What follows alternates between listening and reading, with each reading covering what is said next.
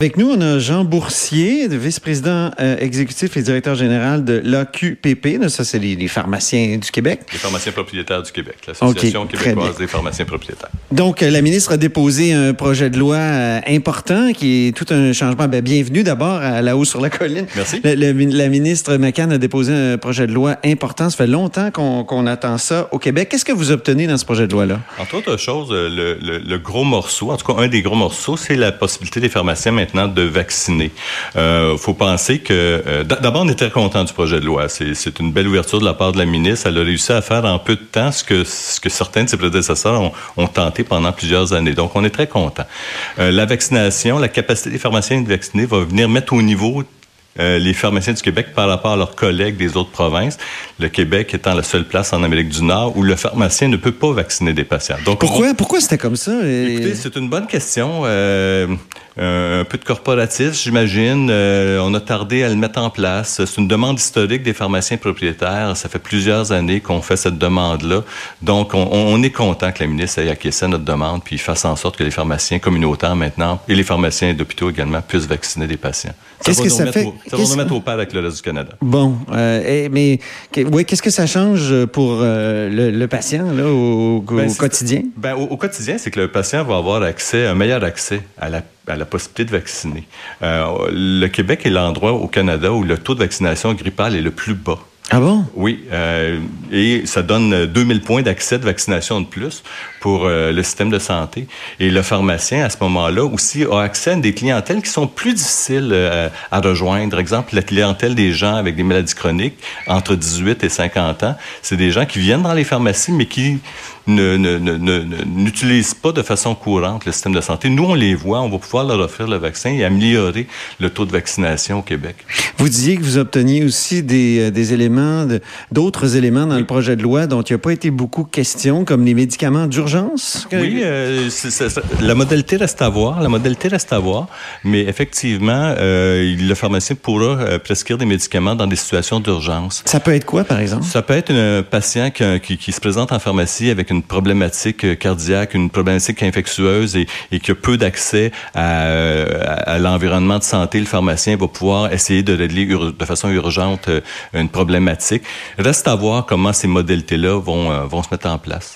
Pourquoi ça a pris 30 ans avant qu'on aboutisse à, cette entente-là, selon vous? Ben écoutez, d'abord, je tiens à préciser que c'est un projet de loi. Donc, le projet de loi va être sujet à des conditions et des modalités et de la négociation pour faire arriver, euh, atterrir tout ça. Donc, euh, le diable étant dans les détails, on va voir quels règlements vont venir s'associer au projet de loi. Ah, bon, je, tiens à le souligner là, parce que parce que c'est c'est le fun, mais en même temps, il y a beaucoup de travail qui reste à faire. Ah oui. Euh, un autre élément qui va devoir être regardé. Les médecins vous ont mis des bâtons dans les roues et peuvent, pourraient vous en mettre encore? Non, je pense, non, je pense qu'actuellement euh, c'est assez clair. Euh, les gens font font assez sont assez d'accord sur les modalités. Ça a été prédiscuté entre les différentes corporations professionnelles. Non, moi, je suis assez confortable. Les réactions jusqu'à date des corporations médicales, des associations professionnelles sont bonnes. Je suis pas inquiet de ça. Par contre, euh, les pharmaciens propriétaires devront négocier des honoraires, devront négocier les modalités de mise en place de ça, euh, devront s'assurer que le fardeau Oui, c'est ça qui va payer. Parce que quand on va à la pharmacie, on paye, là. Je veux dire, euh, c'est pas comme on va, quand on va à l'hôpital ou dans un CLSC. Donc, qui va payer? C'est une bonne question. Reste, euh, ça va faire partie des discussions et des négociations. Euh, des vaccins, théoriquement, ça peut être sous l'égide de la santé publique, mais ça peut être aussi assuré par l'assureur privé ou les assureurs, les assureurs privés au public. Ça sera à voir. Ces modalités-là sont Ça dépend des cas des patients ou ça dépend de la négociation qui s'en vient? Ça dépend, ça dépend où le patient se situe, puis ça dépend comment ça va, ça va atterrir tout ça. Et on ne le sait pas actuellement. Le, projet de loi ne le souligne pas. Donc, pour euh, la prochaine saison de la grippe, est-ce qu'on va être euh, fixé, croyez-vous, ou c'est pas certain parce qu'il y a beaucoup de choses à Ça va dépendre de la rapidité avec laquelle euh, l'Assemblée nationale, les commissions parlementaires, la formation des pharmaciens, aussi les pharmaciens vont devoir se former pour pouvoir vacciner. Ah oui? Bon, ils sont pas déjà formés pour ça? Non, ils ça prend une formation particulière. Ceci étant dit, il y a déjà beaucoup, beaucoup de pharmaciens qui sont déjà formés. OK. Reste, que, reste à voir comment tout ça, va.